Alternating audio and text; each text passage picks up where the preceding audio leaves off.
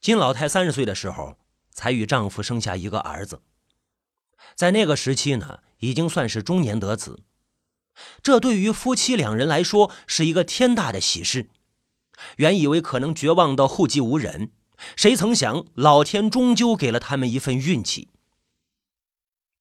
儿子的出生让年过三旬的夫妻两人生活有了奔头。夫妻两人含辛茹苦地做着小生意，照顾着儿子长大成人。为了让儿子接受到更好的教育，夫妻两人花费了一生积攒的所有积蓄，从农村到城市，来到了现在的老城区，买下这一套不足六十平方的房子。为了这套小小的房子和儿子的学业，金老太与丈夫日以继夜地拼命赚钱。白天在单位上班，晚上摆摊赚钱，以至于金老太的丈夫不到五十岁就痨病去世了。金老太太的儿子李成龙没有辜负金老太夫妻两人的期望，从小到大，在校成绩一直是名列前茅，考上本省的一所重点大学。大学毕业之后，又分配到一家待遇不错的国企单位，似乎一切都很顺利。然而，人生不可能总是一帆风顺的。一道深深的坎儿定在李成龙二十八岁的时候。二十五岁那年的李成龙认识了比自己小五岁的女孩张倩。比年二十岁的张倩还是一名大学生，地道的城市人，父母均在外地工作，是四川一家企业的高管，有着不菲的收入。尚在学生时代的张倩便拥有了一套父母以她名义在本地购置的一套房子。两人的相识是恰巧李成龙的工作单位就在张倩的学校附近，两人都喜欢去同一家餐厅里吃饭，一来二去，巧遇成书，从陌生人变成了无话不谈的朋友。金老太的儿子李成龙的书生气息和学识渊博以及风趣幽默，深深的吸引了张倩。他拒绝了校园里众多的追求者，选择了李成龙。李成龙也渐渐的喜欢上了张倩这位大方、美丽而又时尚、青春的女大学生。李成龙有着这个年纪的成熟与理性，也不乏浪漫的情调。张倩有着刚脱稚气的活力，喜欢逛街购物、跳舞、泡吧。于是呢，一段甜蜜的社会与校园的恋情开始在这座城市上演。恋爱时光是甜蜜的，这座城市留下他们许多温馨的足迹。待到恋爱后的第二年的中旬，两人开始进入谈婚论嫁的程序。然而，他们的爱情却遭到张倩父母的强烈反对。张家父母看不起这个没有在城市里深深扎根的、还带着乡土气息的李成龙。但是有的时候，真不可小看爱情的力量，可以令人生，让人死，让人变佛，令人成魔。张倩以绝食求死的方式回应，逼迫着父母非她不嫁。爱女心切的父母说什么也听不进去，最后只好勉强答应了这门婚事，但是提了一个条件：婚后的李成龙必须跟随他们前往四川生活以及工作。新婚蜜月之后呢？生活开始慢慢变得更加真实，也更加的考验着这一对新婚夫妇来之不易的爱情。李成龙跟随岳父母以及妻子来到四川，进入了岳父母为他安排好的工作岗位里。白天呢，李成龙是努力的适应着新单位的新的工作业务，完全没有了在国企时候的轻松与得心应手。下午呢，下班回家顺道买菜。做饭、洗碗，努力迎合着岳父母的生活要求。晚上呢，包揽着一家四口的衣物清洗和家务卫生。这就是李成龙的生活写照。然而，婚后这一切并没有让岳父母对他另眼相看，他们依然觉得这一切都是对他的恩赐。婚后的张倩呢，仍然过着大小姐一般的生活。白天是逛街购物、休息睡觉，晚上泡吧跳舞，时常喝得酩酊大醉而归。最初的一开始，李成龙耐心理性的劝着，就像两人恋爱时的时候哄着。然而张倩的一句话让他渐渐的失去了耐性。张倩说：“我们恋爱的时候，你知道我是这样一个喜欢玩乐的人，为何结婚之后你却觉得我这样就不可以了呢？至此后，两人的拌嘴成了家常便饭，而张家父母也由最开始的劝解变成指责，到最后的不管不顾。终于有一天，两人展开了婚后第一次最真实的争吵。虽然在结婚前也有过矛盾，但是那些却都是恋爱里无关紧要的小事，而这一次。这一次是李成龙对婚后期望与现实生活碰撞的大爆炸。至此后的生活里，李成龙也开始慢慢的变化，不再努力迎合岳父母的要求，不再去管依然泡吧的妻子。第二次大争吵，从语言的攻击升级到了肢体的暴力。李成龙在一次偶然中发现妻子在醉醺醺的与一名男子半搂半抱着从酒吧里出来。张倩在一次无意中发现丈夫手机上与陌生女子的暧昧的短信，两人相互指责，拳脚相加，辱骂与暴力过后，生活最终成为一潭平静的死水，相互各自过着自己的生活。终于呢，在婚后第五个月的一天。李成龙向张倩提出了离婚的要求，这一要求被女方张倩断然拒绝。张倩平静的说道：“我怀孕了，我要生下这个孩子。”这一年，张倩二十三岁，李成龙二十八岁。同是这一年，李成龙没能与张倩离婚，因为她怀孕了。同是这一年，张倩的父母所在的公司倒闭，张家父母卖掉了在四川的房子，一家人从四川搬回了老家工作生活。怀孕之后的张倩并没有安心在家里养胎待产，仍旧微挺着肚子游离于酒吧与歌厅之间，香烟与啤酒，逛街与购物，直到玩不动了，在家待产。张倩怀孕之后。李成龙似乎感受到了即将要成为父亲的责任感，他没有再提出离婚，断绝了与网友的暧昧，哪怕是妻子在外玩耍，他也尽心的照顾着，忍受着怀孕期间的妻子的坏脾气。这一切只源于他还觉得有希望，他想过后来的生活。成为了母亲的张倩也会因为这个生命的到来收起那一份玩心，俩人一起抚养孩子，好好的生活。怀孕到第九个月，张倩提前了预产期，生下了一个女婴。这个女婴就是金老太后来辛苦养育的孙女儿李雨桐。出生三个月之后的彤彤被检查确诊为脑瘫，将会终生残疾，生活不能自理，丧失正常的行动以及语言能力。一个天使降临了。却注定会缺少能过上正常人生活的权利。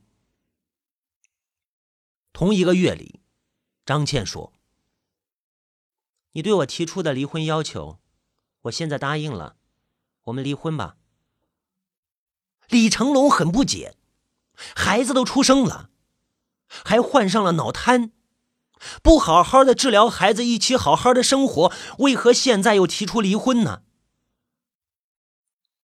张倩冷笑着说道：“这个孩子，就是我报复你的结晶。你不是对你的女网友说，我喜欢玩吗？说我喜欢挥霍花钱吗？说我不顾家呀？说我父母把你当成保姆啊？说你自己看走了眼，与我结婚过得很不幸吗？所以我生下他。”就是要让你一辈子过不安稳，一辈子后悔，一辈子被他拖累。李成龙顿然醒悟，他所期待的变成了泡沫，孩子的出生只是两人这场婚姻游戏中的牺牲品。李成龙与张倩的婚姻仅仅持续了不到一年的时间。这一年里，仅仅只有几个月是和平共处的。在两人离婚的期间里，三次对簿公堂，他没有共同的婚前财产，唯一共同拥有的只有出生后尚在襁褓的彤彤，而彤彤成为了这场离婚官司中双方互相推诿的共同财产。在法院的判决还没有正式下达之前，李成龙保留着最后的一丝该有的善良。他与母亲金老太共同的承担起了抚养和治疗彤彤的义务。李成龙四处举债为彤彤做治疗，半岁后的彤彤仍旧无法坐起。在这段时间内呢，张倩仅仅只来医院看过一次孩子，短暂的停留之后匆匆离去。这场离婚的官司越持久，越让人寒心。第一次，法院不批准离婚。因为孩子刚出生不久，以孩子及感情可以维系，驳回了张倩的诉求。第二次，双方就为谁抚养孩子以及抚养费、治疗费未达成协议，法院未宣判。第三次，法院最终批准两人的离婚诉求。让张倩没有意料到的是，法院将孩子判给了张倩，女方并需承担支付李成龙为童童治疗所花费的一半医疗费用。而李成龙每月支付抚养费，直到孩子满十八周岁，享有探视权。最后的这一次判决是终审判决。原以为事情的发展到此该告一段落，但是张倩并没有执行法院的判决，她没有从李家接回彤彤，而是卖掉自己房子，与父母一起悄无声息的离开了这座城市。彤彤成了一个可怜的孤儿。金老太含着泪抚养起了这个孩子。出生后的彤彤不会自主进食，也没有母乳，金老太买来奶粉冲泡着喂养。生病了，独自抱着去医院，含辛茹苦的日复一日。六十岁不到的金老太，已经像是七八十岁的垂暮老人，满头白发。李成龙找到他的新的女友结婚了，而这个新的女友便是张倩曾经发现他手机上的暧昧短信女子，如今成为他的妻子。金老太曾经找过儿子，劝他一起抚养这个可怜的彤彤，没曾想遭到了新儿媳的强烈反对。李成龙在结婚前还经常性的给予母亲一部分钱，包括彤彤的治疗和抚养费用。结婚之后，李成龙给的钱越来越少，到最后，除了每个月几百块钱给母亲的生活费，其他有关彤彤的费用一分没给。李成龙说：“法院已经将孩子判给了张倩，张倩也没有接受孩子，而法院要求张倩支付给我付出给彤彤的治疗费，分文未给，我为什么还要替他养着孩子呢？何况我现在结婚了。”买了房子需要付房贷，我也需要生活。以后我也还会有我自己的孩子。他如此不仁，我何必有意呢？这一段话让作为母亲的金老太无话可说。他心疼自己的儿子。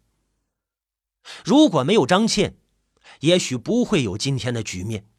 虽然艰难，他却更不忍心抛下彤彤。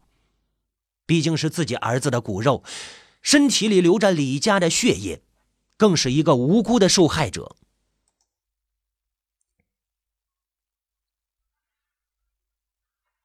金老太说到这里，一脸的悲戚，泪水像是崩堤的洪水，断不了的流啊！在他叙述的这期间里，他用的最多的词语便是可怜以及命苦。我们安静的听着，我分明看见沈阳的脸上露出了愤怒的神色，眼睛里似乎像是要喷出火来，燃烧尽这世间的残忍与恶行。故事仍旧随着时间的流逝上演着，并没有结束。金老太成了彤彤唯一最亲的人，为了彤彤的治疗与生活。金老太花光了家里老头留给她的养老钱，贱卖了家里值钱的电器以及她的珠宝首饰，以至于到了后来没有钱再去医院给彤彤做检查以及治疗。人到老年，失去了工作的能力，可怜的老太太只能靠着儿子每月付给的生活费以及养老保险金维持着拮据的生活。岁月如梭，一晃五年。这五年的时间里，金老太急速的衰老，头发半白，自己没有给自己买过一次新衣服、新鞋子，没有给家里添置过一件像样的家具。没有给自己吃过一顿稍微像样的饭菜，唯一让他稍感欣慰的是，儿子没有放弃自己。这五年的时间里，儿子李成龙曾经无数次的劝说金老太，找个远远的地方遗弃这个孩子，总会有社会上的好心人捡到的，然后听天由命。金老太动摇过。却未曾走出那一步。金老太也曾经想过将孩子送到社会福利院，却遭到了福利院的拒绝，因为孩子是有法定的抚养人的，不符合社会收养规定。金老太也曾想过，若有个好心人愿意收养，自己便死也瞑目。可仅有的几个有意者，到家看到孩子的现状。纷纷掉头而走。这五年的时间里，金老太尝试了无数的办法，只为能让孩子的病情能有好转。他四处寻找治疗脑瘫的医院和医生打听请教。善良总会打动人心。得知他缘由的医院和医生纷纷支教和赠予药物。一个年过半百的老人。不可思议的成了一个治疗脑瘫的专家。为了能让彤彤站立起来，将孩子用柔软的布条捆绑在椅背上，保持直立的姿势，以图往后能保持长时间的站立。每天早中晚为孩子按摩推拿身体，促进肢体的血液循环，保持灵活性和协调性。每天跟孩子说话，教一些简单的词语。让孩子与自己方便生活上的沟通，每天扶持着孩子沿着墙壁从客厅走到卧室，从卧室走到客厅。这五年的时间，金老太费尽了心，创造了一个连医生都觉得不可思议的奇迹。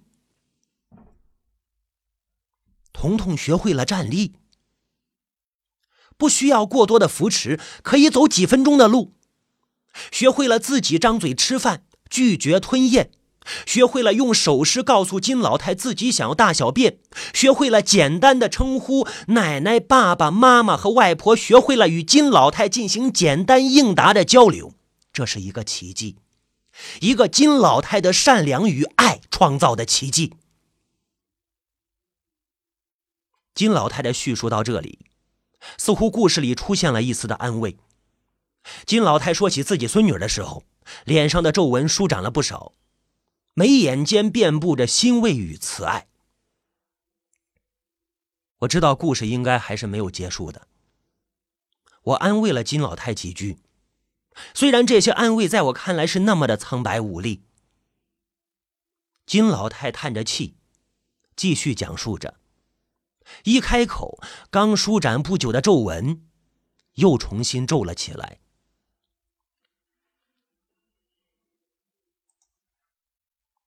每天坚持的康复训练，五岁的彤彤病情有了很大的好转，可是金老太的身体却一天不如一天。